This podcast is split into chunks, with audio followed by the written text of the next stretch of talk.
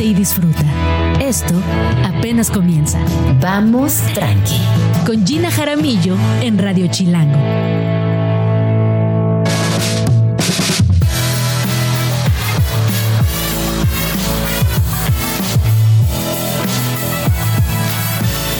La mañana en punto.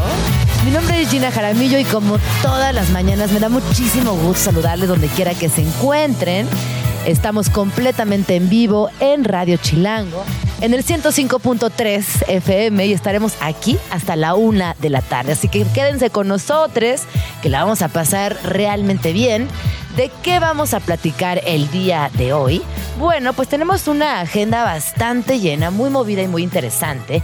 Vamos a platicar con Luciana Weiner acerca de su podcast Hijas. Como saben, el podcast es un formato que cada vez se acepta más en México, se escucha más, se comparte y va ganando también una comunidad grande.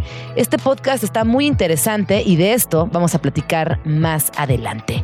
Como saben, Hace algunas semanas entrevisté a Virgin Despentes y para mí fue una entrevista que de verdad creo que es de las más importantes de mi carrera y hoy se las vamos a compartir aquí en Vamos Tranqui completa y estará también disponible para que la, escuchen, la analicen y nos cuenten qué piensan de esta, de esta entrevista con Virgin Despentes. Es escritora, es cineasta francesa y es una de las voces más vigorosas de los feminismos contemporáneos en todo el mundo.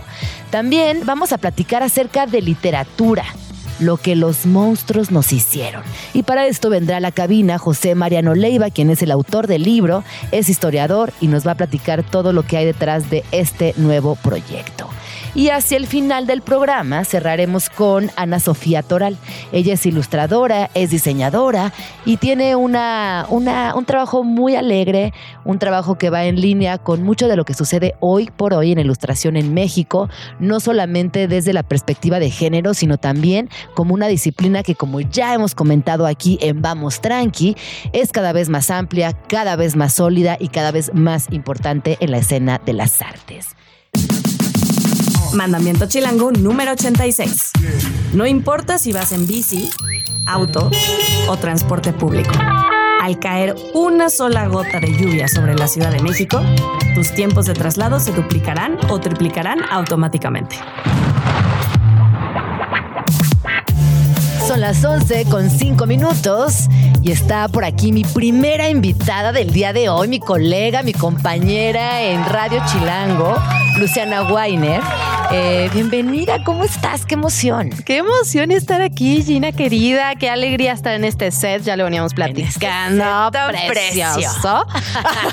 Feliz de estar contigo. Gracias por la invitación. No, pues les voy a contar. Eh, Luciana es maestra en periodismo por el CIDE, conductora en ¿Qué Chilangos pasa? que es el noticiero matutino de Radio Chilango, que muchas felicidades. Cada día es mejor el, el, el programa, me gusta mucho, lo disfruto. Pero hoy nos viene a platicar acerca de otro proyecto que tiene que ver con podcast y se llama Hijas. Ya lo escuché, está muy bueno y quiero que nos cuentes cómo inició primero el proyecto de podcast y cómo te sientes también a nivel creativo en esa otra plataforma que no tiene nada que ver con radio. Nada que ver. Yo siento que es un mundo completamente nuevo para mí, interesante, que permite diferentes posibilidades. Este proyecto inicia en ADN 40, donde también soy conductora. Tienen un lugar de podcast y yo obviamente levanté la mano el primer día así de yo quiero un podcast narrativo de investigación. Eh, surge un poco de casualidad. Me, me llega una historia reporteando sobre otro tema, sobre, sobre adopciones. Me llega la historia de una mujer, la historia de María. Una mujer que descubre que ella fue vendida cuando era una bebé. Entonces, claro, yo estaba reporteando otro tema completamente diferente y dije, no, bueno, esto no, no me funciona para mi investigación pero era un historión, Gina, porque empieza eh, investigando sobre su propio pasado, se, se, da cuenta casi que de casualidad y termina viajando hasta Finlandia buscando a su madre biológica, ¿no? Pasan en el medio muchísimas cosas. Y, y yo dije, bueno, estas historias que hay tantas, ¿no? Entre mujeres, mujeres que empiezan una búsqueda sobre su propia identidad, sobre la verdad eh, de su historia personal y también política, social, ¿no? Que nos involucra a todas. Entonces, así surge Hijas eh, y estamos estrenando la segunda temporada sobre la historia de Paula, que es una periodista argentino-mexicana. Argenmex, como dices en el podcast. Exacto, Argenmex, tal cual, que nos representa por evidentes motivos. Por evidentes me uno. No, no es cierto, casi, pero sí, sí. sí tú tienes un poquito también. Es una comunidad importante, el Argenmex, y cuando lo, lo mencionas en tu podcast, me da también mucho gusto reconocer estas nuevas palabras que se convierten en etiquetas fundamentales para entender contextos de historias globales. Oye, ¿tú ya habías hecho podcast antes? No, Hijas fue el primero. Después estuve haciendo, hice guion para Voces Silenciadas de Defensores de la Democracia. Hice el guion de la segunda temporada también del podcast. Pero son mis, mis inicios, digamos. sí. Oye, y también me gustaría hablar de cómo las historias de mujeres, incluida tú, todas las de, los inicios. Ese es tu inicio también en los podcasts. Cómo las historias de mujeres hoy también están de alguna manera circundando en el día a día la historia. Es decir, la historia siempre fue leída, visitada, recuperada por hombres, por ellos. Y hoy Hijas es un ejemplo de que está esta otra parte de la moneda, esta otra cara de la moneda, esta otra parte de la historia. Sin lugar a dudas, y se resignifica esta historia, ¿no? Justamente en esta segunda temporada está profundamente relacionada la historia de Argentina de la dictadura militar de los 70 con la historia personal, ¿no? De, de Paula. Entonces, estas dos cosas se entretejen, además de la historia mexicana, ¿no? De, los desaparecidos que tenemos en nuestro propio país. Entonces, eh, se relee de otra forma y finalmente en Argentina, bueno, tú lo sabes muy bien, pero en los 70 fueron las mujeres, las madres, las que se pusieron, digamos, a la cabeza de esta lucha por la verdad, la memoria y la justicia después de las 30 mil personas desaparecidas, detenidas, desaparecidas en la dictadura. Y, y sí, es profundamente femenino y es profundamente femenina esta búsqueda, estas redes que se tejen, ¿no? Lo vemos en, ambas historias, ¿no? Una red muy fuerte de cariños, de familia, de apoyos y no únicamente, por supuesto, pero sí están profundamente relacionados con, con eh, la sororidad, con estas redes de mujeres. Oye, a nivel eh, técnico, yo tengo que felicitarte porque se escucha impecable. El guion está muy bien aterrizado, tu narración es extraordinaria y si te metes por completo a la historia. Eh, cuéntanos cómo fue también el proceso, el creativo y también el llevarlo a la praxis ya estando en el estudio, quiénes colaboraron, quién fue tu ingeniero, ingeniero en audio, cómo ha sido esta gente de la que te has rodeado, porque sí es un podcast que suena distinto. Ay, pues muchas gracias. La verdad es que es el, es el equipo de podcast de ADN 40, Mauricio Montes de Oca, que es el productor, Andrea Santa Rosa, que hace la edición, y yo que hago un poco de todo, ¿no? Marcia Chivarrales me ayudó en esta segunda temporada en, en, la escritura, pues, de, de, los guiones, y yo me meto un poco en todo, ¿no? Y creo que en eso somos parecidas, ¿no? Como que voy así de, a ver, vamos a escuchar esta parte y vamos a ver otra vez esta parte. Es muy diferente pensar una historia, escribir una historia, contar una historia en radio, eh, contar una historia en tele, que solo tener el sonido, ¿no? Esto nos permite, por un lado, múltiples posibilidades que no tenemos de otra forma y por otro lado, tenemos que estar siempre pensando, oye, no nos ven, oye, no nos ven, ¿cómo los metemos? ¿Cómo hacemos este ¿no? Este ambiente, pues. Oye, y también hay algo que te quiero preguntar, porque tú a qué edad llegaste a la Ciudad de México? Yo llegué hace 10 años, a los 23. A los 23 años. ¿Y cómo ha sido también este, este migrar? Porque hablar, hablar de migración tiene muchísimas lecturas, tiene muchísimos ángulos, es un tema que es importante. Y yo te quiero preguntar también cómo ha sido para ti esta experiencia del periodismo en la Ciudad de México, involucrándote con tantas personas y siempre volteando a ver hacia allá, como nos lo demuestras en tu podcast, porque al final hay un puente muy sólido entre Argentina y México que, que cada vez se hace más evidente y eso me, da mucho gusto también. Absolutamente, pues fue todo un tránsito, ¿no? Obviamente, digamos, lo primero que, que hay que decir es que migro desde una desde una condición muy, muy amena, ¿no? Cuando hablamos de migración, normalmente estamos pensando en, esta migración que se huyen por la violencia, todo lo que estamos viendo en las caravanas migrantes. Yo migro desde el privilegio, lo tengo que decir, y aún así, ¿no? Es, es un tránsito obviamente complicado, cultural, de aprendizaje, de no entender, de adaptarse, de ceder, ceder, adaptar, adaptar. Y llega un momento donde justo esto que dices, ¿no? El, el puente se vuelve indivisible. Yo siempre digo que cuando voy a Argentina soy la mexicana, cuando estoy en México soy la argentina. Pues hay algo de, eso del no lugar. Del no lugar, sí sí, sí, de estar un poquito, un poquito en cada lugar, especialmente después de tantos años, pues, de haber pasado la mayor parte de mi vida adulta aquí, ¿no? De haber construido mi carrera aquí. De hablar como chilanga. De hablar como chilanga, eso espero. sí. Luisa es la única que dice que nunca habla Totalmente hablas como chilanga. Ay, menos mal, Gina. menos mal que me dices eso porque ha costado su trabajo. Sí, sí, sí. Y no, y cuando te escuché en el podcast, sí me puse mucha atención en tu dicción eh, porque yo siempre pongo atención en la dicción de las personas, tengo que confesarlo. Y, me parecía hermoso que, que, hayas podido también llegar a ese lugar con un tono muy particular, muy tuyo, donde sí suenas chilanga, pero también hay un dejo de algo más. Justamente, y mira, la verdad es que esta segunda temporada no lo había dicho, pero digamos, tiene algo que ver mucho con, mi historia también. Mi papá era militante del PCR, del Partido Comunista Revolucionario. Estuvo en, la clandestinidad en esos, en esos años. Entonces, él no fue detenido, no fue desaparecido, pero sí eh, yo crecí con estas historias, ¿sabes? Eh, historias de, la dictadura militar, historias de la clandestinidad, historias de...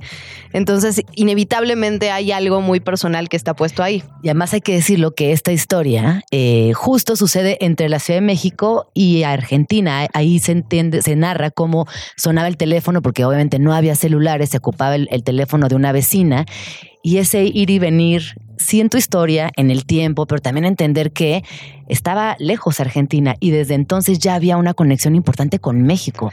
A mí eso me pareció fascinante. Claro que, lo que lo tenía un, poquito reflexionado y, en el entendimiento, pero muy abstractamente, hasta que escuché el podcast y dije, ah, claro, y me cayeron muchas veintes. He, de confesar que ha sido es un trayecto muy interesante a nivel histórico, a nivel emocional, a nivel también salirnos un poquito del ombligo chilango, decir es que estas historias se han construido en mucho tiempo con muchos países. Sucedió con Chile, eh, también en la dictadura, sucedió con Argentina. E, es decir, no solamente ahora con las caravanas migrantes es que tenemos que, voltear y reconocernos como hermanas latinoamericanas, sino que ha sido una historia larga de muchos años. Absolutamente, y mirar para el sur, Gina, para mí eso es fundamental, ¿no? Estamos tan acostumbrados desde México a mirar hacia arriba, a mirar a Estados Unidos que nos olvidamos de la historia que nos une para abajo. Justo, o sea, en la época de los 70 es donde la relación tanto de Chile y México como Argentina y México se solidifica a partir de la cantidad de personas que tuvieron que huir por, por la violencia y que llegan y que inauguran hasta pequeños, ¿no? O sea, universidades y colegios y, demás. Eh, ahí yo creo que hay un, hay un cierre fuerte en, la relación entre estos dos países. Oye, que se mantiene, ¿no? A veces eh, hay, bueno, pensar en, en, colonias específicas donde viven muchas personas de Argentina o viven muchas personas de Chile y de Francia y que van de alguna manera también dejando ese pedacito cultural en el propio territorio. A mí me fascina, a mí me encanta pensar en estos cruces culturales de migración como algo muy positivo que siempre genera más conversación, siempre genera dinamismo en los espacios, genera trabajos y que hoy yo creo, me atrevería a pensar, y sobre todo lo veo en las infancias, hay una cosa del entendimiento latinoamericano muy bonita, que también se da ojo porque Bad Bunny y el reggaetón, y porque son muchas las cosas que están sucediendo. Hay como una gran eh, sombrilla que ahora sí abraza el territorio completo, desde la música, las artes, los podcasts, eh, que tú y yo trabajemos en esta estación. Son muchas cosas que están sucediendo y que digo, ay, qué bueno, ya era hora. Sí nos surgía, la verdad. Sí, tal cual. O sea, la globalización trae cosas complejas, pero también trae cosas muy bonitas, ¿no? De encuentro, de de, darnos cuenta de nuestras similitudes, de nuestras diferencias, de aprender de la experiencia de otros países. Para mí eso es, importantísimo, ¿no? En el campo, bueno, en el campo político, que, es donde me muevo, yo digo, oigan, miremos qué pasó en otro lado, eso ya, ya se vivió. pero luego aparece que no tenemos memoria también. el tema de la memoria es otro tema para un podcast entero. Pero bueno, volviendo a hijas, a partir de ahora eh, ya pueden escuchar hijas, pero seguirá el proyecto que viene. Cuéntanos cómo, cómo se va a seguir maximizando este proyecto.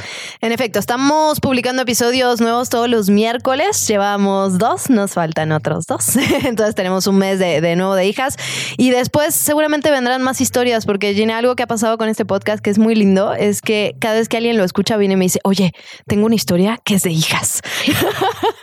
como mi prima tal y tal cosa y mi tía tal y tal cosa. Y eso es, bien bonito porque al final todos tenemos en nuestra familia, si hacemos un, rewind, eh, historias de este estilo, ¿no? De, de sorpresa, de que dices, oye, ¿cómo pasó esto? Sí. ¿No? De búsquedas incansables, de descubrimientos. Y es que quizás no todas somos madres, no todas somos esposas, pero sí todas somos hijas. Es algo que sí nos une a todas las personas en este universo. Todas las que estamos aquí somos hijas. Absolutamente. Y desde ahí creo que podemos contar muchísimas historias y también compartirlas y hacerle honor y justicia a la historia, que es más necesario que nunca. Absolutamente. Entonces, ¿dónde podemos escuchar?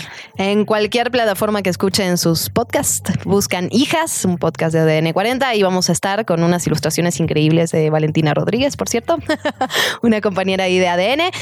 Y bueno, todos los miércoles tienen los primeros dos de esta temporada, está la primera temporada por si no la escucharon. Sí, está la primera temporada, que además eh, les tengo que decir que son capítulos eh, cortos, son, Sí. son capítulos que eh, son cortos, son muy intensos, son muy lindos, así que de verdad entrenle a hijas porque lo van a disfrutar. Y también si tienen o reconocen, si tienen o reconocen alguna historia de hijitudes que quieran compartir, por favor mándeselo a Luciana. ¿En dónde están tus redes sociales? Aquí, arroba Luciana Weiner, guion bajo. Perfecto. Y ahí también pueden encontrarte. Maravilloso, Gina, qué hermoso, de verdad, qué lindo platicar contigo, qué lindo que me hayas invitado y te voy a robar hijitudes. Hijitudes. Hijitudes. Las hijitudes. me la llevo. Te la regalo. Ay, Toda tuya, gracias. Te la comparto porque tampoco es mía, pero llévala. Me la llevo Es como cuando vas a una fiesta y te, te dan un regalito al final. Ajá. Tranqui. De esta fiesta vamos tranqui. Ese regalo. Me encanta, me lo gracias tranqui. por venir. Gracias. Colega, compañera de cabina, Ay, todo. sí. Ay, qué Ven más temprano, Bueno, Gina. Ay, sí. ay, Llega más temprano. Es que ustedes madrugan grueso. Grueso, sí. Yo cuando llego ya no, no ya nunca las veo. Te Es voy a mandar mensajitos crucemos. 4:30, 4:40. Sí. Oli, buen Oye, día. nos, o nos podríamos como organizar una vez cada 15 días tampoco. Ajá. Un desayuno intermedio. Me Entre gusta. que termines el noti y empiece vamos tranqui, nos vamos a desayunar o algo. Te para ponernos al día. Venga. Ay, te quiero. Muchas gracias por venir. Gracias, gracias. Recuerden el título del podcast Hijas. Y ya nos contarán qué les pareció. Ah, y por cierto, yo llegué a Hijas porque toda esa gente que ves ahí Ajá. lo estuvo recomendando. Ay, toda la producción de Vamos. Tranqui eh, lo han recomendado mucho. Así que muchas gracias. Gracias, muchas gracias. gracias, amigas, amigos, Eh, amigues. Estás escuchando Vamos Tranqui con Gina Jaramillo en Radio Chilango.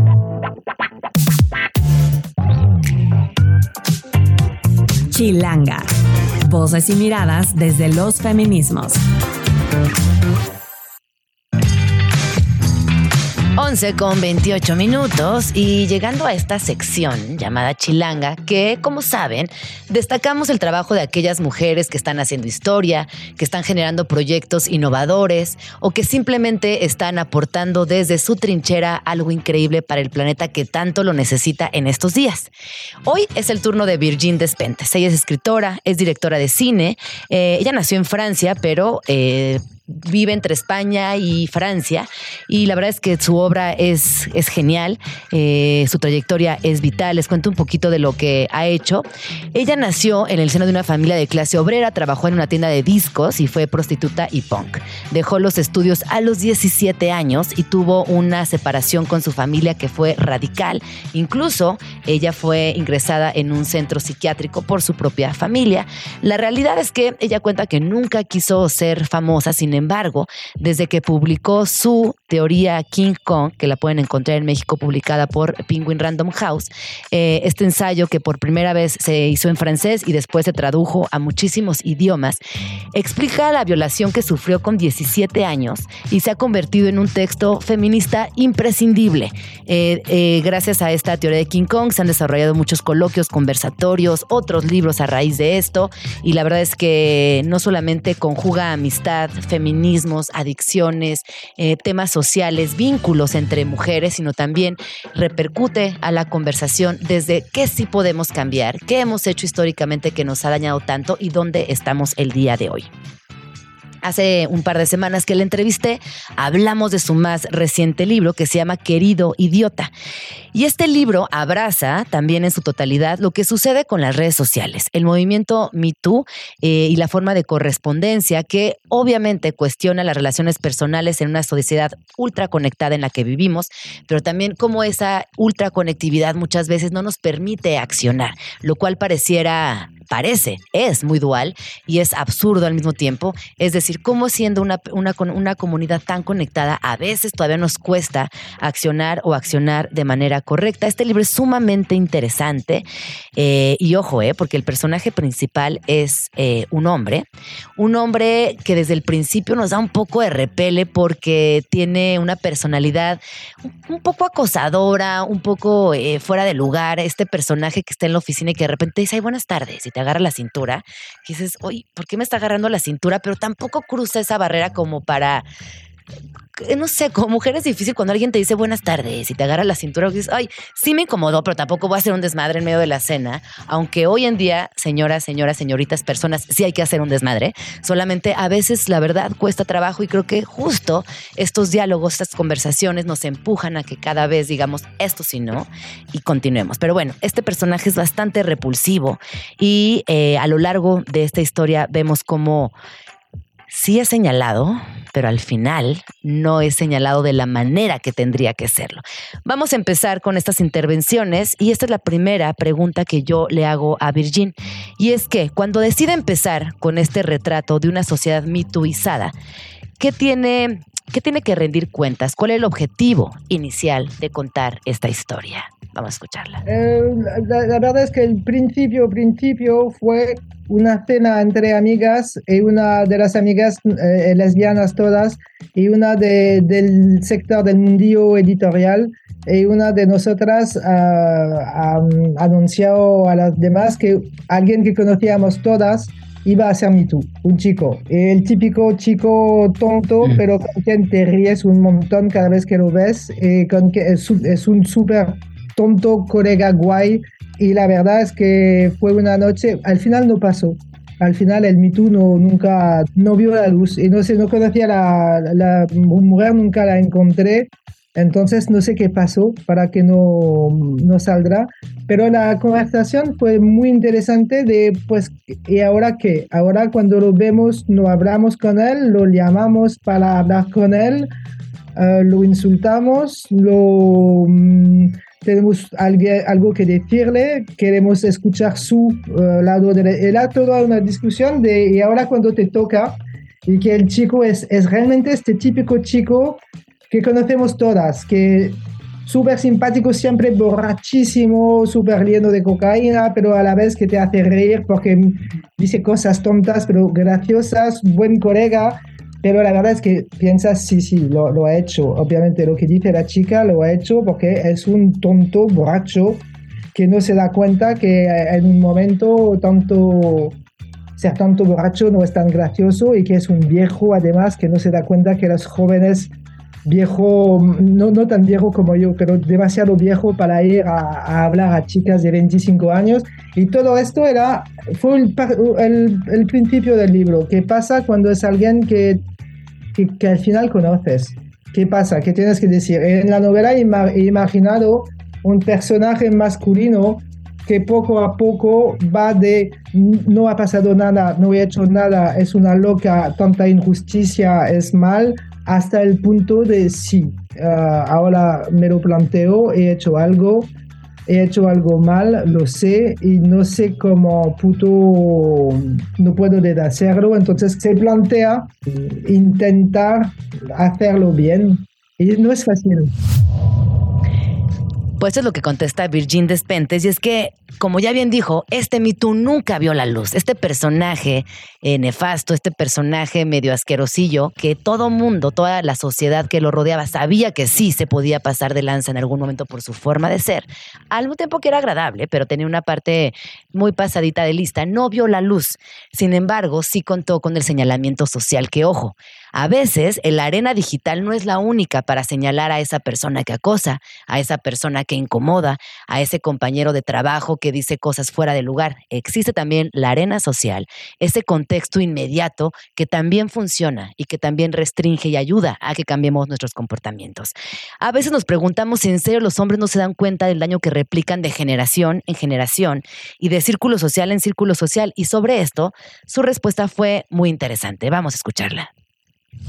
Creo que se dan cuenta, creo que piensan que no hay otra manera creo que mm, son como atrapados también en esta lógica, ¿no?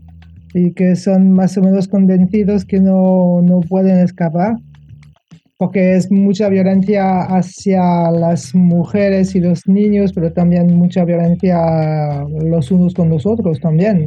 Y ahora hasta un punto eh, que parece punto límite, de, ¿no? Porque dañamos también donde vivimos. y no sé, es difícil saber por qué esto cuenta por los hombres, supongo que cuenta para nosotros todos, cómo podemos aguantar sabiendo que no funciona como lo hacemos. Es más colectivo y, y es como, porque no paramos todo de un golpe, pero supongo que es posible. Parar todo de golpe, ¿eh? quizás es imposible, pero como dice Virgin, es posible. No de golpe, pero sí poco a poco, sí con concientización, sí con diálogo, sí señalando y sí hablando, hermana. Sí hay que levantar la voz, es muy importante. Si algo nos dejó el Me Too, es esta posibilidad de compartir nuestro testimonio y hablar en voz alta. Es incómodo, es doloroso, pero también es sumamente necesario.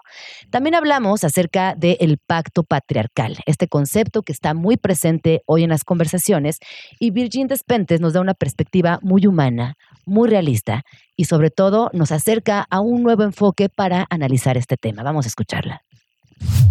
Es un privilegio, sí, es que hay una red de... Yo conozco el privilegio blanco y desde aquí puedo entender lo que es cuando hay solidaridad de hecho con los que se parecen a ti y que se identifican a ti y que te identifican como ser humano completo. Y es lo que los hombres hacen los unos con los otros. Se identifican con seres humanos completos. Y nosotras ah, como semi, semi humanas. Algo que es entre el perro y el hombre. Somos aquí en, entre, en camino.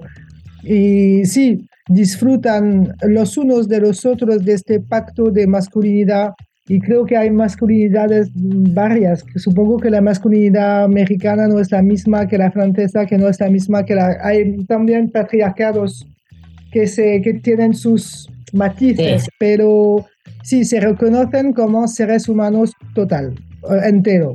Y esto les cuesta mucho pensar a las que identifican como mujeres como seres humanos iguales. Les cuesta mucho. Y pienso también que aquí hay un parte de, de miedo, que hay una, un miedo del hombre a desobedecer al grupo. Hay más sumisión, creo, y menos eh, resistencia mm, a la soledad que las mujeres. Las mujeres hay cosas que hemos aprendido desde mucho tiempo, como la vergüenza, es nuestra, vamos con la vergüenza, vamos con la soledad, vamos con ser castigadas, las cosas que nos permite, por, por ejemplo, uh, llevar a cabo algo como el Me Too. Sí, sí, soy vulnerable, soy víctima, sí, sí, no he sabido qué hacer. Y esto les cuesta. A mí me ha sorprendido que dentro del Me Too los hombres no se han unido más. Me ha sorprendido mucho, porque pienso que de niños, muchos de ellos han sufrido abusos uh, de violaciones y no han hablado. Siguen en el silencio. Y creo porque hay más temor porque tienen más que perder, obviamente, pero también porque son más acostumbrados a obedecer. Son más como, y es un, una, un aprendizaje violento, creo. De niño hay muchos avantajes ser un varón, pero también aprendes muy pronto que si desobedeces, la, la paliza será, eh, será fuerte. Wow, esto que nos comparte Virgin es, es muy cierto, es muy doloroso y creo que muchas eh, personas lo hemos pensado, pero ella lo pone en palabras con una precisión, con una, con una humanización que, que también es necesaria, porque cuando ella habla de que nosotras aprendimos a vivir con vergüenza, con soledad, aprendimos también a perderlo todo constantemente a lo largo de nuestro crecimiento, tiene un punto. Y ahora que le escucho, pienso también en el otro punto, de no tener la posibilidad de perder nada, porque es parte de los vínculos entre hombres que socialmente hablando no se permiten ser vulnerables. Ojo aquí, ¿eh? esta, línea de, de Virgin Despentes tiene un desdoblamiento hacia muchos lugares y en el libro lo desarrolla. y de verdad que no volverán a pensar igual después de que lo lean. También hablamos acerca de las víctimas, porque no podemos no decir la neta. Y es que a veces hablar nos asusta, nos da, nos da mucho miedo, porque en ese hablar, en ese compartir, también estamos conscientes de que podemos perder mucho camino avanzado o quizás en nuestro trabajo no nos atrevamos porque no, no podemos darnos el lujo de perder un empleo, porque socialmente todavía estamos muy restringidas. Hay una, hay una realidad en torno al silencio que no, no podemos eh, no mencionar, tampoco podemos ser tan naif, o yo hablo por mí, no, podemos, no puedo ser tan naif y pensar que claro, que todas vamos a hablar, que, que va a pasar, porque no es verdad, porque la atribución social todavía sigue siendo eh, muy siniestra en muchos sentidos y también de que, qué pasa con las víctimas cuando denuncias y qué hablan, qué pasa cuando rompemos el silencio de esto. Hablamos con Virginia Despentes. Se nota en, el, en, la novela, me quedo un poco, supongo que la, la cosa la más importante es poder pasar página una vez que es hecho, sin callar la rabia y sin que, sabes, sin quemarte misma con lo que ha pasado. Y esto lo veo, lo que me ha impactado mucho del Me Too en Francia es que todas las chicas que han hablado han pagado un precio sumamente alto y no fue... Y hay redes de solidaridad uh, alrededor de ellas, no son, pero no lo suficiente. Y esto, me, de la misma manera, hay un acoso en Internet realmente violento, violentísimo, y no, no tenemos herramientas del momento para ayudar las unas y las otras en casos de, de acosos.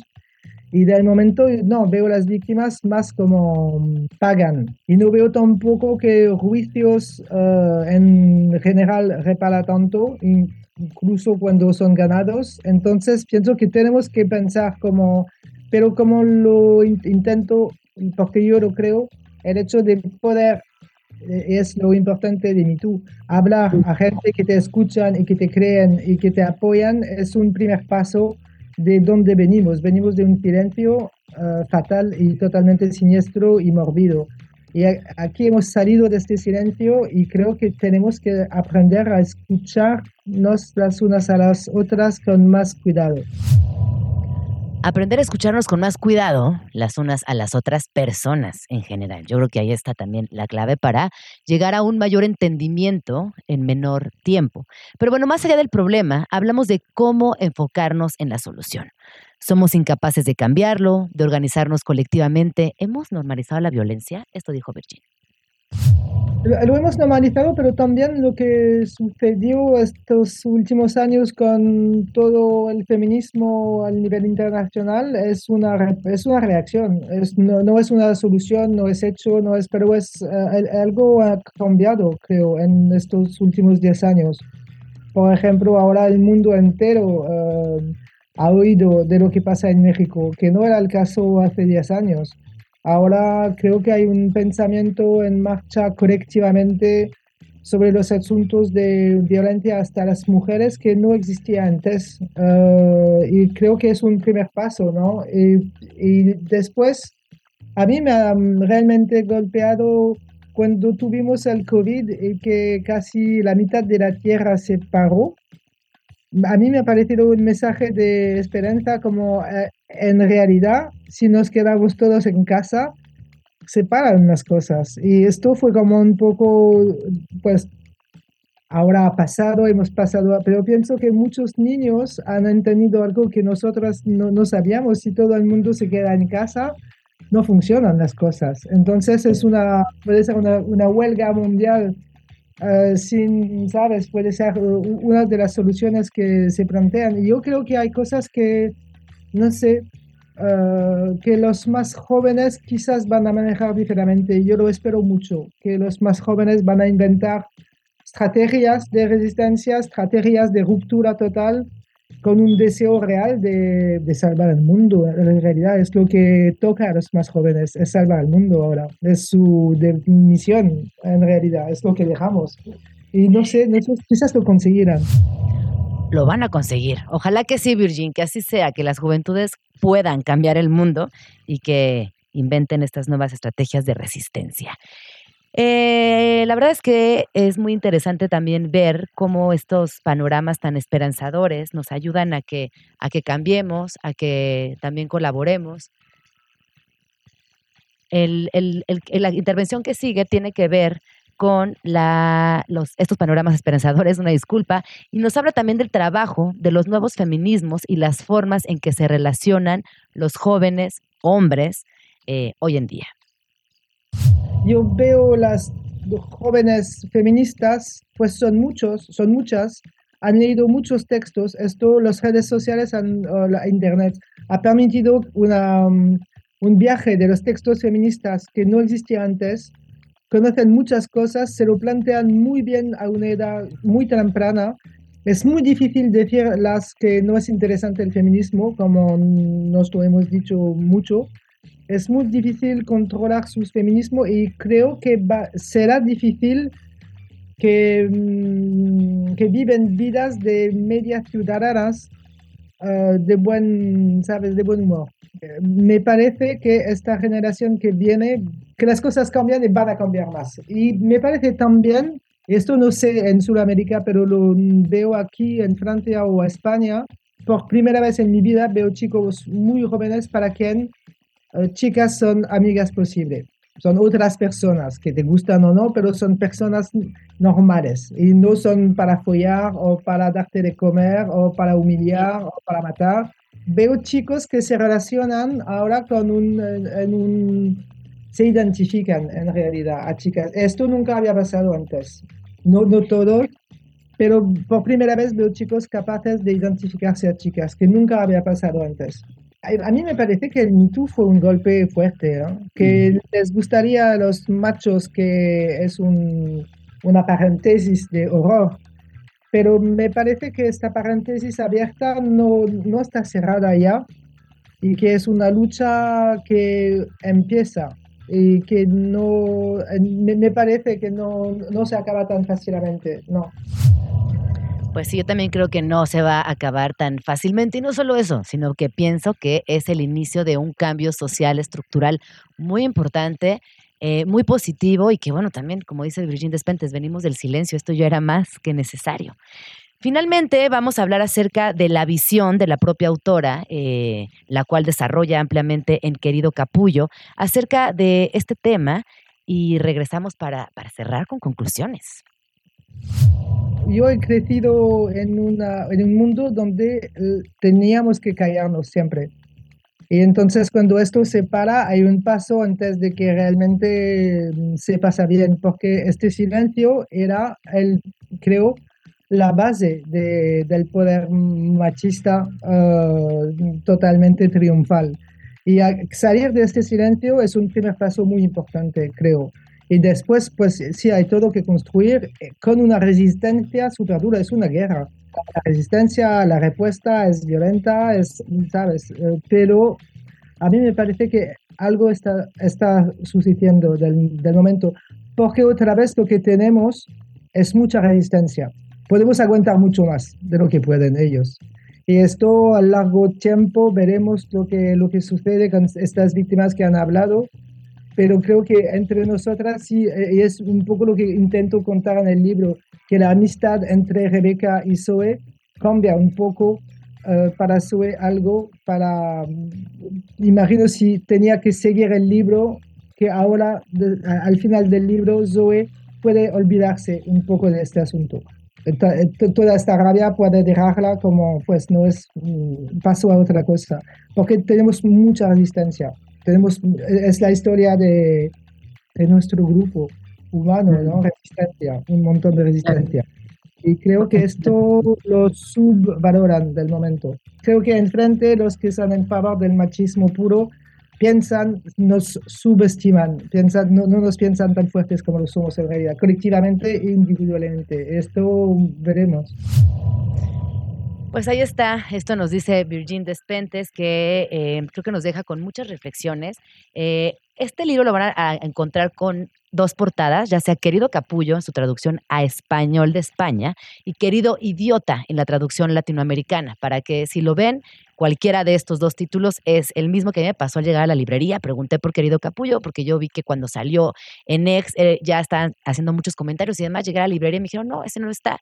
Y luego caí en cuenta que en español, en México y en Latinoamérica se llamaba Querido Idiota. Esto se los paso como tip para cuando vayan a buscarlo y es de Penguin Random House. Un libro luminoso, un libro fuerte, un libro radical y un libro que además es muy cercano. Yo repito, este personaje que pareciera moverse eh, anacrónicamente entre nosotros es también un ejemplo de cómo muchas veces las historias que así tendrían que estar en el Me Too, en esa arena digital, en este señalamiento masivo, no suceden y no suceden suceden simplemente porque son personajes que tampoco trascenderían mucho en esa escena, en esa escena, en escena, escena digital, pero que en el día a día, repito, el señalamiento social funciona, esta, esta restricción de comunicación hacia esa persona también lo hace a él enfrentar esto que cotidianamente ha hecho de manera errónea. Eh, ¿Dónde lo pueden encontrar? Pues prácticamente en todas las librerías. Yo de verdad se los recomiendo mucho y ojalá que nos puedan comentar más adelante cómo vivieron esta lectura. Y pues creo que con esto cerramos la gran entrevista con la genial Virgin Despentes en exclusiva para Vamos Tranqui. En la Ciudad de México.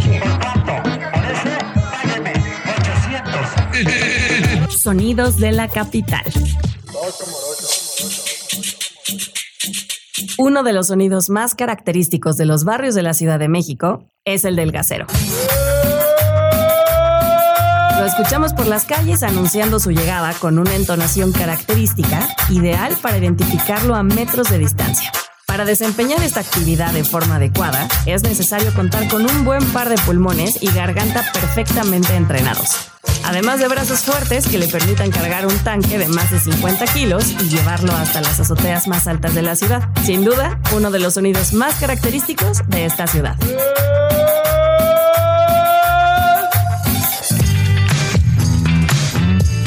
Son las 12 con un minuto y estamos aquí de regreso en Vamos Tranqui y llegó el momento de hablar de literatura, lo cual me emociona mucho y también me genera mucha intriga, el libro del cual vamos a platicar el día de hoy. Está conmigo José Mariano Leiva, él es escritor, es académico, investigador, es historiador de profesión, así que eso, eso me emociona mucho. Y también es ganador del Premio Nacional, eh, de ganador del Premio Nacional de Novela José Rubén Romero en 2009 por su obra Los Imponderables, publicada dos años después con el título de Imbéciles Anónimos. Entre sus obras más destacadas se encuentran dos estudios historiográficos, El ocaso de los espíritus, el espiritismo en el México del siglo XIX, que en su momento además fue considerado el mejor libro de ensayo histórico del año por el periódico Reforma y el complejo Fitzgerald, la realidad y los jóvenes escritores a finales del siglo XX. Bienvenido, José, ¿cómo estás? Muy bien, Gina, gracias por invitarme. Y traes este libro entre tus manos que se llama lo que los monstruos nos hicieron. Ándale. Pero no es acerca de monstruos eh, ñaca ñaca, sino de esos monstruos de la vida real, de esos monstruos que existen. Y más o menos les voy a contar de la premisa. Y es que en el año 1901, una mujer es asesinada en las calles de la Ciudad de México.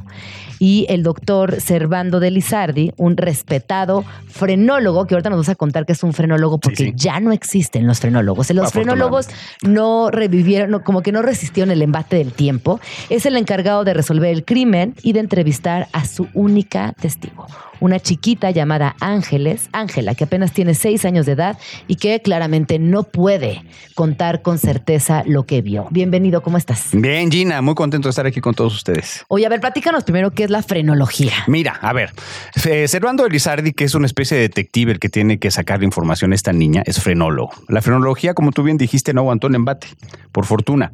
La frenología era una pseudociencia, hoy la podemos llamar así, en la cual se creía que por el tamaño de tu cabeza, por los chichones que tenías en tu cabeza, por la forma que tenía tu cráneo, podían determinarse ciertos rasgos psicológicos. Incluso podían determinar si eras ladrón, si eras honesto, si no lo eras. Wow. Este, podían determinar un montón de cosas. Era una ciencia, hay un montón de libros escritos alrededor O sea, de pero la frenología eh, impactó a todo el mundo. A ver, ahí te voy. La frenología nace originalmente en Inglaterra. Ajá.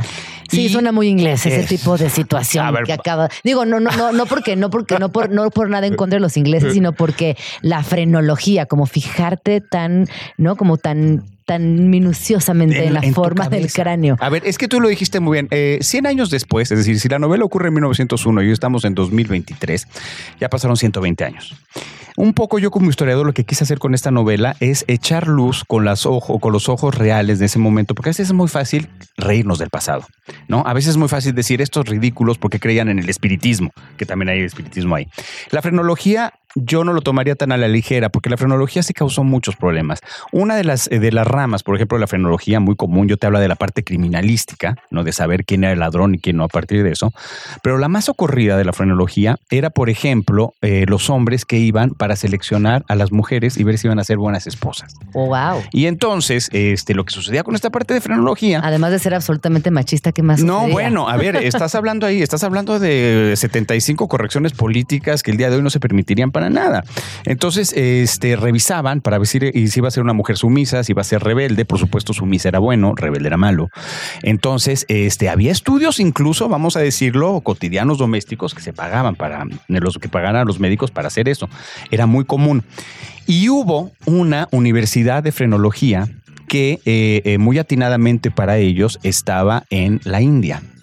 Y esta escuela, esta universidad de frenología, lo que tenía en realidad, en el fondo, era que justificaba el sistema esclavista que los ingleses habían instaurado en la India. Y era muy simple y muy sencillo que los frenólogos y los médicos de repente dijeran justamente eso. A ver, sí, el cráneo de los hindús dicen que es inferior por esto, por esto, por esto, por esto, y el de los ingleses es distinto por esto y por esto y por esto. El primer tercio del siglo XX en el Wow. mundo se dedica a eso. Es una parte en donde la ciencia, como la conocemos el día de hoy, apenas está arrancando y es utilizada con muchos medios ideológicos para justificar las peores atrocidades. El caso más grave y el caso más terrible que tenemos es la Segunda Guerra Mundial. Claro, ¿no? y ahí entiendes también eh, la frenología, abro comillas, eh, desde la ciencia, cierro comillas, como símbolo de opresión. Sí, claro, por supuesto. Mira, eh, en otra entrevista que me hicieron hace, hace unos minutos me decían, pero es que sí, los positivistas mexicanos, porque aquí ya, ya, ya ubicándonos en México, estamos hablando del porfiriato y de los positivistas. Y muchos dicen que sí, que los positivistas y que utilizaron, por ejemplo, en México, este, teníamos los campos de exterminio en Yucatán. Y la, la- el diálogo o, o el argumento que se utilizaba para eso es que eran los indígenas de la península de Yucatán y que eran inferiores. Un poco lo mismo que te estoy contando de los ingleses. Es decir, salvajismo revestido de, de ciencia había por todos lados. Y entonces, este, lo, lo que sucedía con estos científicos era, honestamente, que más bien la ciencia tuvo la mala suerte de atravesarse su camino. Porque estamos hablando más bien de gente, políticos, con muy pocos escrúpulos, ese, con negocios personales, con una idea muy, muy bárbara de la vida, que solo les hace falta agarrar de una ideología o de la otra. Claro, Entonces sí. tú puedes agarrar en ese caso, finales del 19, el positivismo, pero 30, 40 años después agarraron el comunismo o, o- o- o- o- o la parte del socialismo y Stalin desde Rusia hizo campos de concentración en Siberia, peores incluso que los que tuvo probablemente Hitler en sus campos de concentración, ¿no? Oye, cuéntanos entonces, después de esta gran introducción y enseñarnos, muchas gracias, que es la frenología, ¿qué tiene que ver la frenología con los monstruos que, los, lo, lo que los monstruos nos hicieron? Bueno, entonces imagínate tú que aparece en 1901 una prostituta destazada, pero destazada de manera brutal. Estaba amarrada en un potro, le arrancaron las extremidades. Este, el detective se da cuenta que no fue un asesinato que se cometió en unos minutos, sino que probablemente duró largas horas. E incluso antes de toparse con el cuerpo destazado, encuentra una serie de fotografías. ¿Pero este feminicidio sucedió? No, ¿O ese es feminicidio- ficción? no, ese es ficción. Todo es ficción. Es, ok. es ficción, pero puede haber sucedido sin mayor Sí, problema. ¿eh? sí, sin puede mayor haber sucedido sin mayor problema. problema. Y antes se encuentra una serie de diapositivas de unas imágenes que eran las fotografías, que en ese momento era una, una ciencia, una tecnología muy poco común. Entonces, de entrada, por ejemplo, sabe que lo hizo alguien que tiene mucho dinero. Claro. Porque para pagar una fotografía y esto. Y en las fotografías aparecen sobre todo escenas típicas sadomasoquistas. ¿No? Aparece un hombre vestido de bebé en el regreso de una mujer, aparece un hombre montando con una brida a una mujer a manera de un caballo, etcétera. Entonces él ya sabe que este no es un crimen común. Cuando entra y ve finalmente el cuerpo, descubre por un ruido que metida en un rincón, en una especie de cueva, hay una niña de seis años, que es una niña que está armadísima en lo que, eh, lo que conocemos como síndrome postraumático. Y entonces la labor que tiene que hacer el frenólogo es justamente cómo sacar la información a esta niña. Pero el problema es que sí es la pesquisa que tiene que hacer de manera social, pero el reto está hacia adentro, porque él es un soberbio frenólogo. Él es una persona que tiene clarísimo que las ciencias exactas tiene la respuesta de todo y de repente te presentan a una niña de seis años que, pues por más ciencia exacta que tú quieras, no lo va a sacar nada.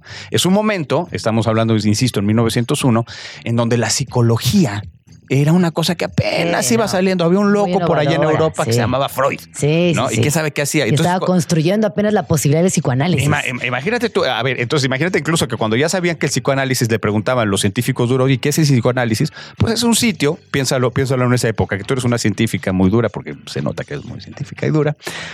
Te dicen, ¿sabes qué es? Te tiras en un diván, te tiras en, un, en, en una especie de, de- de- de sillón y tienes que contarle al médico tus intimidades. Ajá, ¿Qué intimidades? Sexuales de tu papá y todo eso. Una persona de esa época te diría, estás tú loco. claro. ¿Cómo le voy a hablar de Sí. cosas que moralmente no hablo? ¿Cómo le voy a hablar de que a veces sentía una atracción sexual a mí por mi papá? ¿Cómo voy a hablar de eso? Entonces, ese es el asunto, pero esas son las herramientas que necesita Servando de Lizarde, el personaje principal, para poder sacarle algo a esta niña, porque de otra manera no lo va a poder hacer. Y al mismo tiempo, la novela se establece en dos tiempos. Porque eh, la misma Ángela, esa niña, muchos años después está escribiendo un diario en un hospital psiquiátrico y ella va cortando la versión de su historia. Ya parece que superó un poco el trauma, vamos avanzando por la novela y ya, y ya nos enteraremos, enteraremos cómo fue que lo hizo. Y entonces, sobre el mismo evento, sobre el mismo asesinato y la misma pesquisa, van sucediendo dos historias paralelas. Las del médico, que está muy seguro de sí mismo y tiene que, ahora sí que deconstruirse como científico, incluso como hombre, para poder entender qué demonios está pasando. Y el de la niña, que ya no es niña y ya es una postadolescente, más o menos, y que empieza también a dar su versión de los hechos, que es completamente distinta a partir de una memoria que está rota como rompecabezas y que apenas se está juntando y que es muy dolorosa. Entonces, lo que, de lo que me sirvió un poquito este, este thriller policíaco, porque me pregunta que si es thriller policíaco o que O si es novela histórico, histórica. ¿no? Pues es que lo es. Thriller histórico. Sí, sí, un Ajá. thriller histórico, policíaco, novela negra, como decía un amigo mío, solo falta que sea recetario de, de- de- de cocina también. este, entonces, un poco lo que juego es eh, con esta certeza sobre ciencia, sobre moral, sobre el papel de los hombres, de las mujeres, pero sobre todo, Gina, la parte que más me interesa, que siempre ha sido una obsesión mía, es el papel de los niños. Este, También eh, es mi obsesión. es que el papel de los niños es la última frontera. Sí. A ver, eh, eh, yo te cuento un poquito. Mis papás este, son titiriteros. Qué bonito. Este, entonces tienen un grupo de títeres desde 1974 y yo trabajé con ellos durante mucho tiempo en el teatro de títeres. Entonces, inevitablemente, la idea de la infancia y tal y todo esto está cercana a mía. Mi hermana es dramaturga y se dedica exclusivamente a dramaturgia para niños. Sí, pero cuando hablamos de una obsesión o la idea de la infancia, también hablamos de esa posibilidad de construir nuevos diálogos con la infancia. Bueno, al menos hablo por mí. Sí. Esta, este observar con cuidado las infancias, este escuchar a las infancias. Es que eso es lo que no se hace. En, en- en el siglo XIX y más menos, adelante. en el siglo XIX ver, menos. Te pongo un ejemplo, Gina, que nos pone los, los pelos de punta. Eh, había dos hospitales psiquiátricos, dos manicomios que existían en el Porfiriato. Ajá. El de San Hipólito y después uno muy famoso que fue La Castañeda. La Castañeda, Castañeda que se volvía como el gran proyecto porfiriano de- de- del nuevo psiquiátrico. Ese nuevo proyecto porfiriano no era tan bueno, no era, no era lo que se imaginan hoy. Básicamente, San Hipólito y La Castañeda diferían en las cuestiones de higiene. Es decir, San Hipólito estaba sucio y la Castañeda no estaba, estaba limpio. Pero te tienes que imaginar que en ambos sitios convivían al mismo tiempo hombres, mujeres, niños, adultos. Tú podías tener a una niña que tuviera síndrome de Down con un criminal que no tenía nada en la cabeza más que fuera un psicópata o un sociópata. Entonces, ese era el tipo, un poco de idea que teníamos. La niñez en ese momento no tenía la mayor importancia. Eh, eh, en las pesquisas históricas que hice para, para esta novela, por ejemplo, salen muchos casos eh, un evento que era natural y que después ya empiezan a poner atención, que era la embriaguez infantil. Era muy común que, este, que los niños se pusieran afuera de las cantinas Ajá. y que la gente, cuando tiraba sus botellas y todo eso, ellos empezaban a beber y empezaban a emborracharse ahí en la vía pública.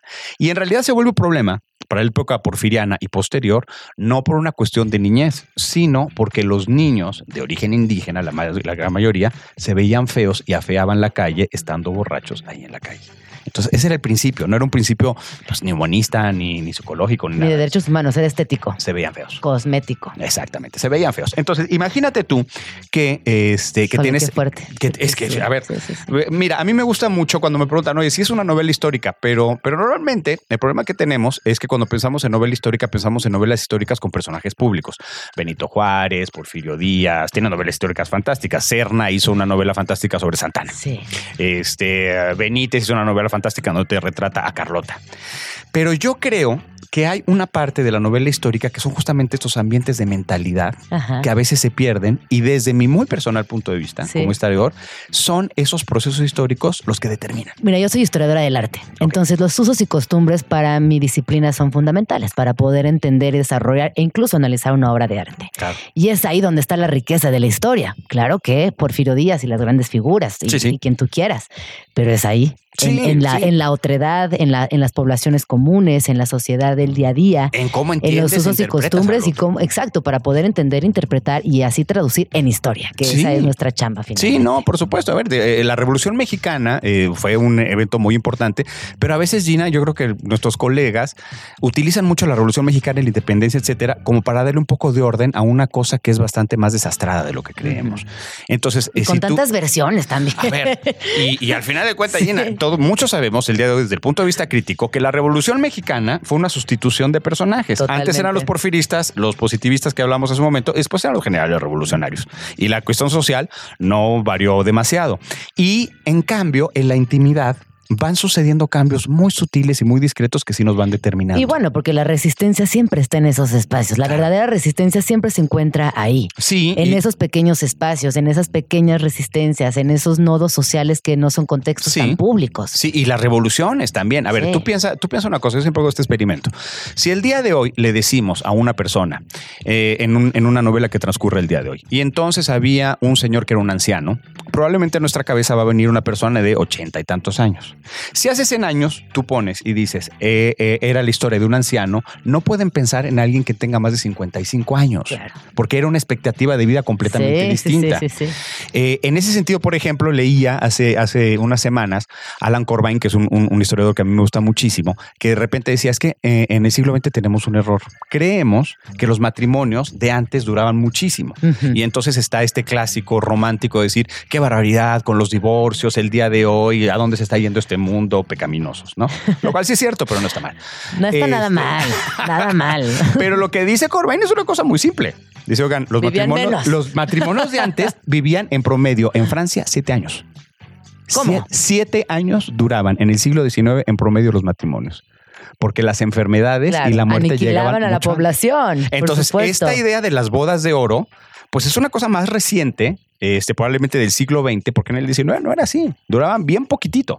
Y era mucho más común que si el esposo, se moría el esposo o la esposa, el, el cónyuge terminaba con el hermano. No, pero bueno, yo, a ver, yo también creo que eso también tiene que ver mucho con el cruce del dogma, ¿no? También ahí la iglesia te decía, y vivieron felices para siempre, o no Sí. sé, la religión que profesen, pero también hay una cosa ahí muy controladora que le acomodaba muy bien a la iglesia, ¿no? Es, ya. es- es un, es un vehículo bastante cómodo para controlar. Sí, bueno, o eh, lo era, No, lo a ver, y quién sabe ahorita que tenemos otras maneras. En, en- en el momento que sucede la novela, se está ya pasando la estafeta de los policías morales. Ya no son los curas los que te dicen que está bien o mal, empiezan a ser justamente los científicos. Ah, bueno, pero los científicos, es que, híjole, la- ahí A también, ver, a ver, a ver. es que también ese es otro tema. Fíjate, a mí me impresiona mucho eh, cuando hablamos de calentamiento global, de crisis climática, y veo a los científicos con unas esposas afuera de las grandes instituciones, digo, ¿por qué ya nadie escucha a los científicos? ¿En qué momento de la historia, haciendo una línea histórica de la humanidad, dejamos de escuchar a los científicos? Mira, a ver, yo lo que pienso es, primero, los científicos de Pero lo que luego hablando escucho es de frenología digo, híjolas. Ahí está. Yo creo que el problema, Gina, está en otro sitio. En cuando volvemos tótems y dioses.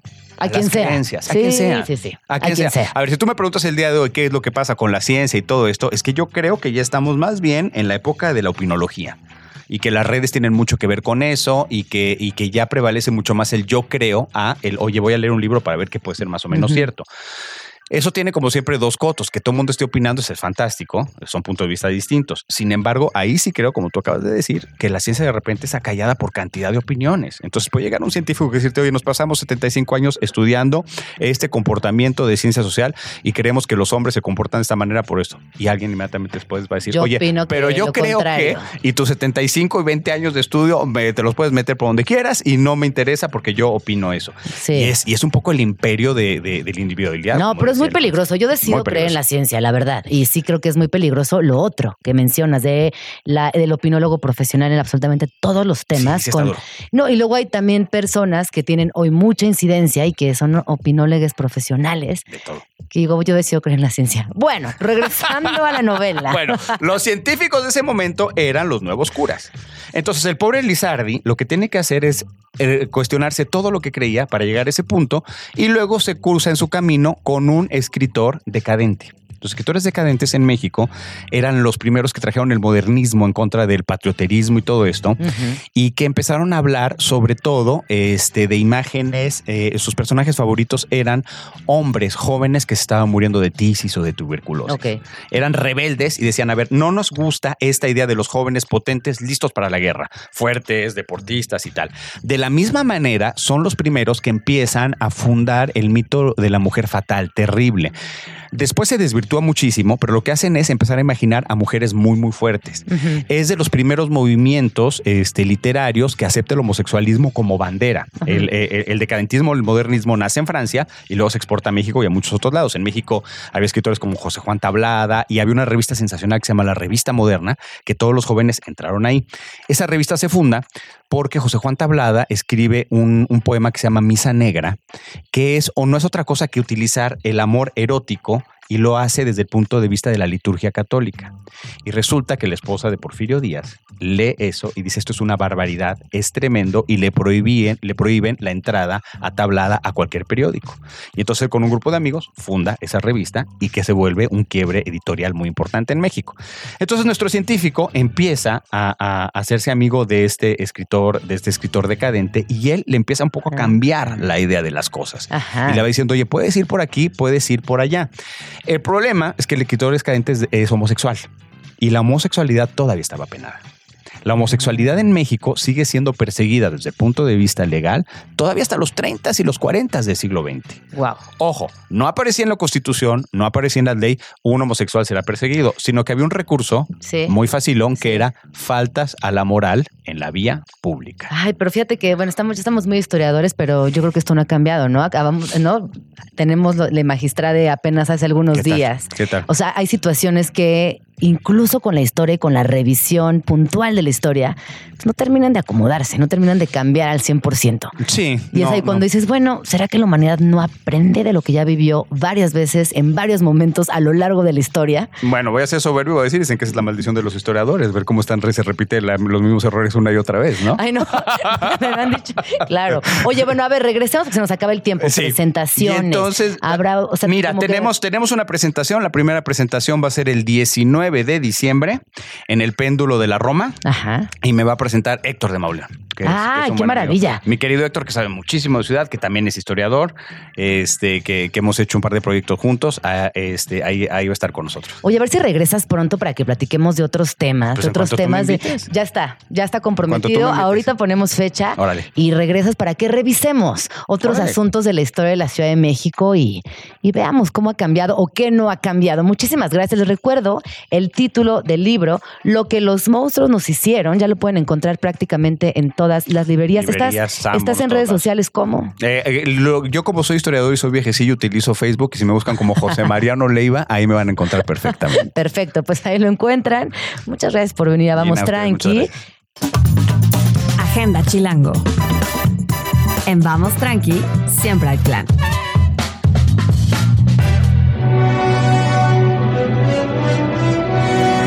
Llega al nuevo Teatro Silvia Pinal El Lago de los Cisnes, una de las historias de ballet más clásicas de todos los tiempos.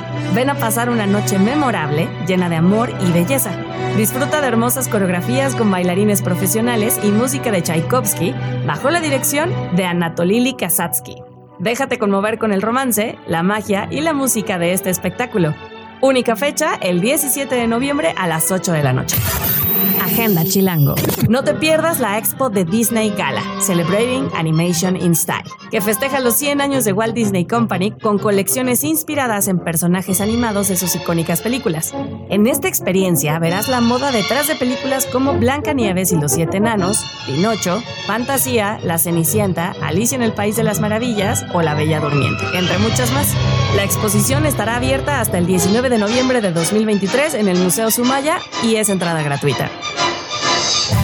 Presentado por Agenda Chilango, los mejores planes de la ciudad en un solo lugar. Para más información, visita chilango.com diagonal agenda.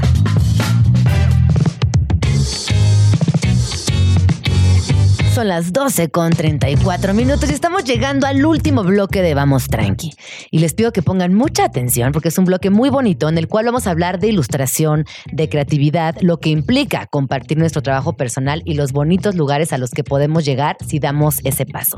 Para platicar acerca de su trabajo me acompaña el día de hoy Ana Sofía Toral. Ella es ilustradora y diseñadora y gracias a sus ilustraciones ha plasmado muchos pensamientos, sentires, miedos, sueños, activismos, comportamientos sociales, muchísimas cosas. Principalmente su trabajo hace referencia a la naturaleza, a la cotidianidad y siempre con perspectiva femenina. Y bueno, además de ilustrar, tiene muchos otros pasatiempos de los cuales vamos a hablar el día de hoy. Bienvenida, ¿cómo estás? Muy bien, ¿y tú, Gina? Pues muy contenta de platicar contigo porque me gusta mucho tu trabajo, lo sigo de manera pertinente y me, me encantaría que nos compartieras cómo diste ese paso del diseño a la ilustración, porque ojo, diseñar e ilustrar son, sí tienen algo en común que se comparte, Ajá. pero son disciplinas distintas. Sí. Y eh, la serie ilustración implica compartir tu trabajo de manera pública porque estás en la categoría de artista, lo Sí. cual también lo hace muy distinto al diseño, aunque, insi- insisto, cruzan algunas situaciones. ¿Cómo fue dar ese paso? Pues fue muy liberador. Pero, o sea, básicamente desde chiquita yo quería ser, il- ser ilustradora, no, quería ser diseñadora. Eh, mi mamá estudió diseño, entonces pues como que lo natural era pues Seguir seguirla. sus pasos. Ajá, exacto, básicamente. Nunca, o sea, fui la niña de los plumones siempre y siempre me encontrabas como con un cuaderno, con unos lápices y coloreando desde chiquita. Yo era las que vendía sus dibujos Ajá. de que a 20 pesos. Ajá. Oye, qué bonito es recordar a, esa, a, a ese personaje del salón que es precioso, porque hay- en- por ejemplo, en mi primaria había una niña que se llamaba Estela que vendía cosas, vendía dulcecitos escondidas y tal. Pero Erika, que no me acuerdo de su apellido que te contaba ahorita, ella dibujaba increíble y sobre todo coloreaba espectacular en una, en una época que no había internet. Y coloreaba de una manera fantástica y también nos vendía sus, sus, eh, sus dibujos, dibujos. pero nos daba muchos tips también de cómo colorear Ah. mejor. Ella sin decía, a ver, ven, acércate, te enseño. Y compartía su conocimiento. Entonces eso lo hacía aún más bonita. Ajá. No, pues, o sea, yo, yo, yo no era así, yo nada más se los vendía. Ah, yo no compartí el conocimiento. ajá, no, pero, o sea, desde siempre era como esta idea de dibujar y la- el diseño. Y ya llegué a la carrera, eh, estudié diseño gráfico en la Ibero, eh, y pues siempre fue como esa idea de diseño, diseño, diseño. Y hasta que empecé como a tener clases de ilustración, de dibujo, como que regresó el- este, este amor por la ilustración. Muchos maestros me dijeron que pues que como que veían que ahí había futuro conmigo. Una posibilidad. Ajá, una Ajá. posibilidad.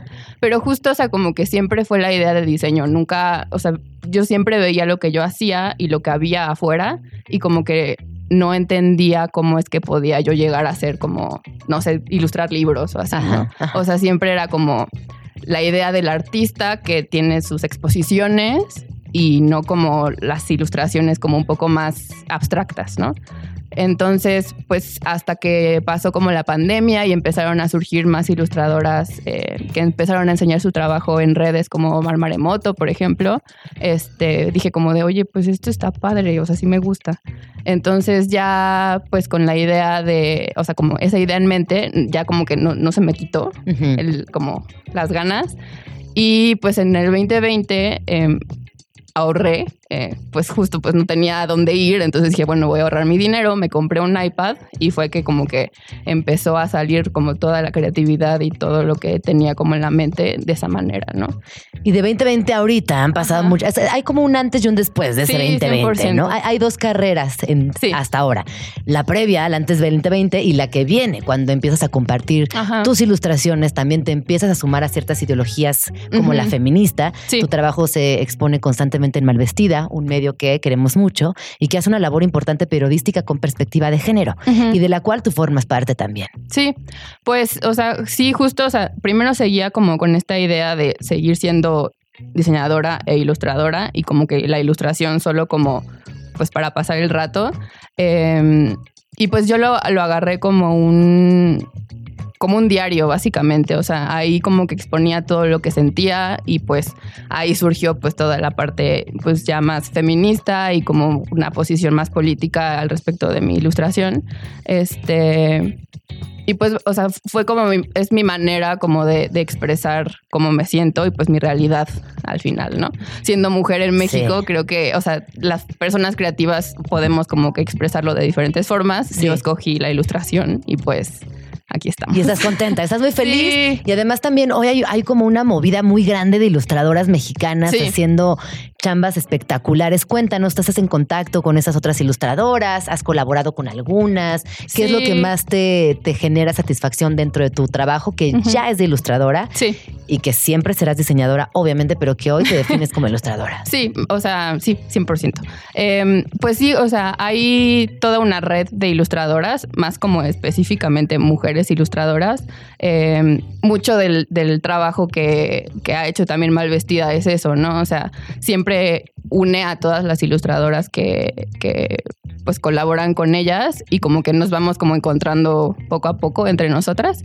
Eh, entonces sí, o sea, que tengo un grupo de WhatsApp con puras ilustradoras, este, está Museo de Sam, que es Vika Álvarez, Feroms, eh, F de Federica. Eh, hay, o sea, como hay muchas ilustradoras que estamos como en constante contacto y siempre apoyándonos, eso es muy bonito, o sea, eso es de las cosas que más me gusta. Ahora ya como que tener esta, esta red de apoyo de ilustradoras que sabemos como que, en- o sea, como cómo es vivir de la ilustración. si Que ese es un gran logro, ¿no? Sí, sí, 100%, porque siempre es, o sea, siempre es un problema esto de los precios, o sea, de precios y cobrar, em, cobrarle a como empresas más grandes, Ajá. todos los, los temas de en cuánto tiempo te pagan.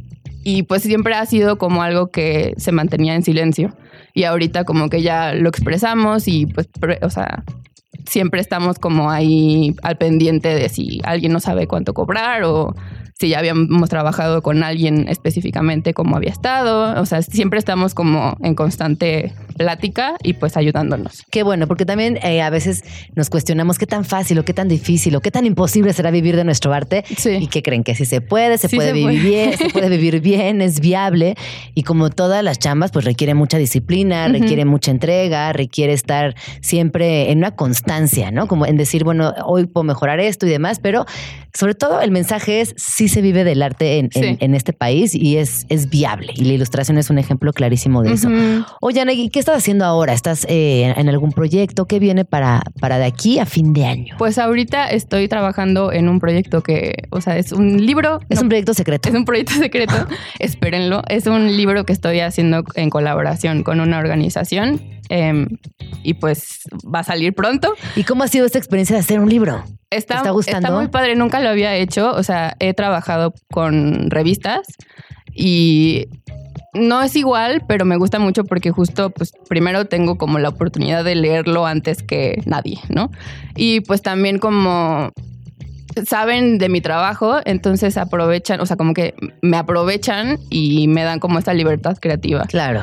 Y pues sí es como un reto porque no es nada más como ilustrar algo que me guste, que es lo que normalmente hago, sino sí es como que meterle como coco y pensarle cómo es que ciertas ideas, cómo llevar una idea a como la realidad, a algo pues bonito Sí, y una claro. ilustración, ¿no? Entonces me está gustando mucho, sí es un reto, Sí. Pero, pero la verdad si, si tienen por ahí alguien que te quiera un proyecto Ajá, de una exacto. ilustración. Estamos abiertas a comisiones. Ah, sí.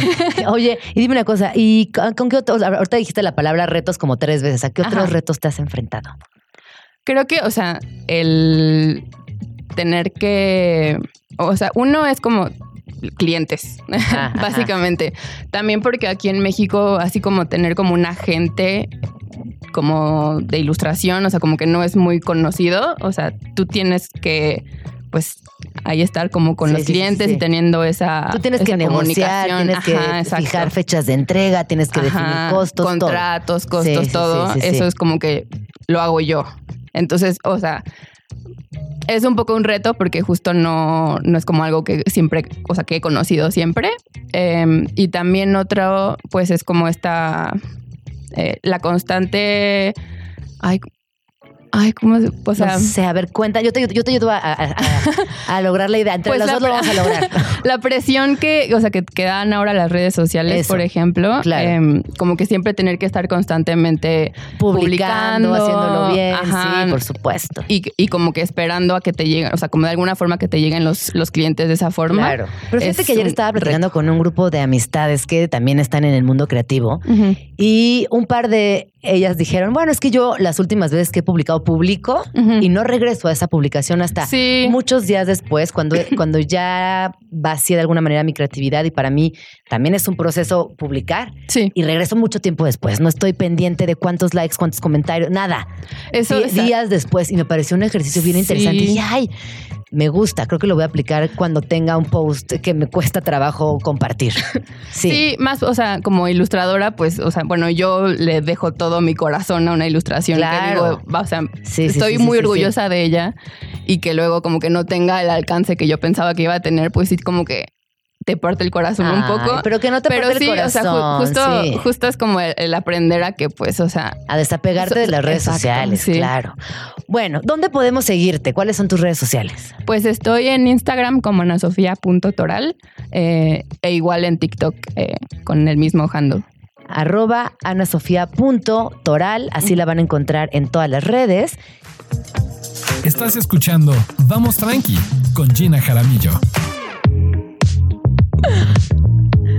Son las 11, ay, son las 12 con 49 minutos que me distraje viendo a, viendo a Nachito Lozano desde aquí, desde la ventana. Me distrajo, me distrajo. Es que es divino, Nachito. Yo lo amo con todo Lo mi amo, corazón. lo amo. Es un guapo, lo amamos. Este está a punto de entrar al aire, así que bueno, mucha suerte en tu programa. Esta vocecita que acaban de escuchar, obviamente, es de Chanto Berger, que también es parte de Radio Chilango. Cuéntame, amigo, ¿cómo vas? ¿Cómo va tu programa? ¿Cómo te has sentido? Ahí estoy encantado, la verdad es que, sobre todo por la reacción, primero de nuestra gente cercana, ¿no? De nuestro entorno laboral, eh, familiar y demás. Siempre es bien padre escuchar la opinión de, una chamba nueva o de un esfuerzo nuevo, de un emprendimiento. Y la reacción ha sido tan positiva, tan chida. Em, sentirme parte de algo de lo que tú, por supuesto, eres eh, participante, Nachito, Gus, este, toda la banda, Peter, todo lo que hacemos, la verdad ha, ha retumbado por varios lugares y me da muchísimo gusto y sobre todo vienes bien contentote a- Sí. a, a esto que ya ni puedo decir chamba porque vengo bien feliz a hacerlo. Sí, es verdad. Hace unos días yo decía, la verdad es que un día, días como hoy digo, ay, sí me encanta mi chamba, sí es muy bonito y muy satisfactorio y ojalá que estén disfrutando de estos programas que hacemos con tanto cariño. Cuéntanos cómo, qué, qué ha sido el momento más especial y más difícil hasta ahora de tu programa. Bueno, ¿en de qué hablas? Eh, eh, creo que empezamos un poco explorando el, un formato que decíamos es una revista para hombres, o sea, enfocada hacia los hombres, que a todo el mundo le guste y, y le deje algo en términos de información. Eh, decimos que Pepe Espinosa Pilinga, el famoso Pilinga 2, y yo tenemos sobre todo muchas dudas. Ajá. De algunas cosas sabremos, pero de la mayoría no. Tenemos Como cualquier un persona. como tenemos un Sí. montón de dudas y el tema es aquí poner eh, eh, todos estos conceptos, estos temas sobre la mesa, traer especialistas, amigos, por supuesto colaboradores como tú, para que nos cuenten, nos expliquen de todos estos temas del día a día que tenemos duda, que queremos resolver, que queremos saber, que queremos escuchar opiniones y entonces darle formato a esto porque suena hasta cierto punto, puede sonar un, un tanto ambiguo, darle formato darle sus tiempos a cada sección, a cada eh, colaborador y demás. Eso fue, ha sido como un poquito lo más, lo más, no difícil, pero la chamba. No, y además eh, va- vamos empezando. Claro. Así que vamos tranqui, porque también vamos acomodando ciertas vamos voces, tranqui. nos vamos entendiendo como estación, como grupo. Y yo estoy muy contenta, igual que tú, de, de verles aquí todos los días en la cabina. Ahora que tenemos una cabina doble, que también ya la han visto en redes y que es muy bonito este nuevo escenario. Así que, pues, muchas felicidades. Qué diversión hacer radio. Sí, qué diversión hacer radio. La verdad era, mira, mi querida Gina, eh, está difícil encontrar algo que no haya hecho. Yo soy un obrero de los medios. Empecé muy chavito, tengo 50 años, empecé a los 10 años y en 40 años he hecho de todo. O sea que yo siempre me he considerado un entertainer, ¿me entiendes? Eh, siempre he considerado que tengo esta vocación de entretener, de informar, de hacer reír, de hacer gozar un- el momento de, de- del consumir el entretenimiento en donde me pongan. Así que la hice de bailarín, cantante, actor, en todo tipo de medios. Lo único que no había hecho en mi vida es radio. Te sale muy bien. Pues fíjate que te sale muy bien. Ay, no, muchas gracias. Pues la verdad que he aprendido a imitar rápido, sobre todo a los buenos, como tú, de lo que haces. Estoy encantado, la verdad. Pues qué bueno que estamos aquí en Radio Chilango y que nos vemos todos los días. Recuérdanos, bueno, ustedes están una hora todos los días. Todos los días, de 2 a 3 de la tarde, después de Vamos Tranqui, arranca. Ah, no, después de Vamos Tranqui, viene Nachito. Tienes toda la razón. Después de Nachito. Esto no es un noticiero con Nachito. Lozano. Después de Nachito, vamos nosotros de 2 a 3 con ¿De qué hablas? ¿De qué hablas? No se lo pierdan, están en redes sociales, están por todas partes. Muchas gracias por venir a la cabina de Vamos Ay, Tranqui. gracias. Muchas gracias por hacer posible este programa, a todas las personas, parte fundamental de Vamos Tranqui, Alex, Luis, Dani, Tato. Eh, mi nombre es Gina Jaramillo y nos escuchamos el día de mañana en punto de las 11. Nos, nos despedimos con esta canción que se llama Rockefeller's Hank de Fatboy Slim y regresamos. No, no regresamos. Hasta mañana. The Funk Soul Brother. Right about now. The Funk Soul Brother. Check it out now. The Funk Soul Brother. Right about now. Ya nos vamos, pero nos escuchamos mañana aquí en tu oasis favorito de las mañanas. Vamos Tranqui. Con Gina Jaramillo en Radio Chilango.